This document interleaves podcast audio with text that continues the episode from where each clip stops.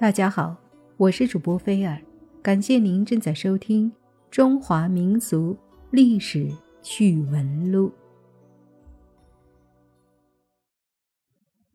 曾经有个新闻说，朝鲜籍中年男子在马来西亚吉隆坡机场遭新型毒药毒杀，这则新闻引起了全球的哗然。那？这样的新型毒药和毒杀的方式，古代有没有呢？当然有。那潘金莲毒杀武大郎，还有神秘的古墓里的毒气。古代的犯罪分子也会千方百计的不断使用最新的手段谋杀别人，获取利益，像毒气、煤气、鸦片等。这样的杀人方式，在历史上的相应时期里，都被认为是神秘之毒，在当时都是新型毒药。我们来说说神秘的墓穴里的毒气。这种毒气呢，被称为入井死。这样的毒气早期是在墓穴深井中多见的，隋唐的医家将之归为杂毒一类。凡古井。种及深坑，多有毒瓦斯，不可擅入。五六月间最甚。毒气到了秦汉时已被发现了，当时的盗墓者便碰到过。黄气如雾，触人鼻目，皆辛苦，不可入。以冰守之，七日乃歇。这是西汉时期广川王刘据盗掘战国时代魏襄王墓的时候所记载的。入井死相当恐怖，盗墓者如果遇到，就别想活着出来。那遇到这种情况怎么办呢？怎么回避呢？古时候他们多采取活口验，顾名思义。就是让家畜等动物进去测试，没问题了，人再进入墓穴。而在进入墓穴后，使用湿毛巾捂住口鼻，防止毒气吸入。现代人则使用防毒面具。据史上资料记载，晋永嘉年间，有人在盗齐桓公墓的时候，有气不得入。这伙盗墓者对付入井死颇有经验。先把洞口打开，把毒气放出来，等过几天后再牵一条狗进去。过段时间看狗死了没有，觉得没有问题，才进入墓穴，避免了入井死。这种放气活口验在现代考古盗墓中都有使用，比如在一九五零年，在发掘北京明十三陵中的定陵时。人们在开启地宫入口木门的时候，便从附近农家买了只大公鸡，先把鸡从开口中扔进去，发现鸡没死，一直在扑腾，人才进去。如果有毒物或者是其他暗器，公鸡首先是活不成的，这样人就能避免井下死了。在实际操作中，法医也和盗墓者一样。常用活口验检测毒气。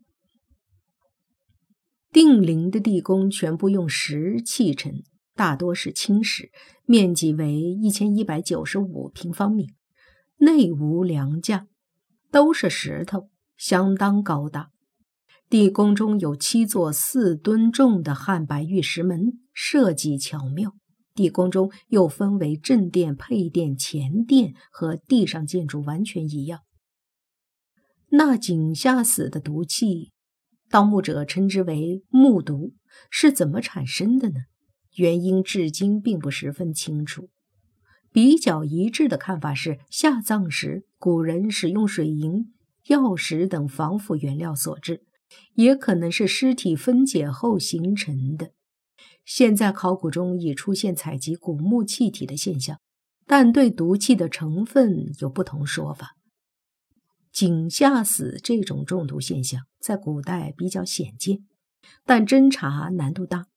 如果盗墓者出于黑吃黑、谋害同伙，将其推下盗洞，即完成谋杀；但如果作为常规手段来谋杀，受限于条件，还是不大好办的。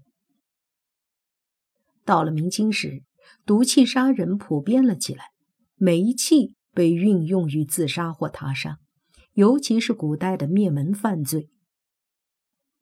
煤气是最理想的手法，而且容易隐蔽。现代已经掌握了针对这种有毒气体的防范手段，但在古代，大家对其还是陌生的。《本草纲目》中对煤气中毒现象有记载：人有中煤气毒者，昏冒致死。煤气中毒在明清时的北京比较常见。因为当时京城人有条件烧煤的多了，名医学家张景岳对煤气中毒有详细观察和记录。他在书中说：“京师之煤气性优劣，故煤熏人致死，岁岁有之。而人不能避者，无他，也是因为用之不得其法耳。夫今生地寒，房屋用纸密糊。”人睡火炕，煤多热其室内，唯其房之最小而最密者，最善害人。这意思就是说，京师用煤气的人多，但是用的人呢不得其法。京师处于北方，地寒，房屋用纸密密糊着，人大多是睡炕的，煤呢多是架在室内，房子小，最容易被害了。张景岳还就煤气中毒规律做了总结：凡煤毒中人者，多在夜半之后，其气渐满，下及人鼻，则闭绝呼吸，美然常事。古人防煤气中毒的方法是，在屋顶开个洞，或者把窗纸揭开。而古代下毒者正是利用煤气杀人时人不知神不觉的特点。将被害对象烧炉子的居住的房间的窗口堵起来，不让他透气。煤气中毒而亡，在验尸的时候比较明显。他的尸体特征是尸体软而无伤，尸斑肌肉呈樱桃红。现代法医也是据此观察做出结论的。现在看来，煤气是再普通不过的毒气了。现代已有更多新型的毒气。人类史上最先进、品种最多、毒气最大的毒气都出现了，比如神经性毒气，这种是现代最致命的化学武器之一。再说回古代的毒，到了清朝，古代毒药的新品种继续出现，比如鸦片。鸦片就是罂粟，在早期并没有被视为毒物。到清朝才被利用，鸦片中毒多是急性中毒，容易假死。史上有资料记载，如果服多了毒重，则身冷气绝，似乎已死；如果肢体柔软，则脏腑经络之气尚在流通，实际是没死。这是鸦片烈性最迷之故，三四日后鸦片之气退尽。人就活了。如果怀疑是鸦片中毒，开棺验尸的时候最容易分辨，看尸体是背向上还是侧身，就能知道个大概。检测鸦片中毒的尸骨，伏则居多，侧也常有之，平卧者甚少。这是因为人埋在土中，鸦片毒性退尽了，人醒了。辗转关中不能复出，久则真死矣。鸦片中毒后毒性消失，人复活，而那时已被当成死人埋了，结果只能在棺里生生的被憋死。所以，无论是现代还是古代，毒气、毒药都有被犯罪分子运用的可能。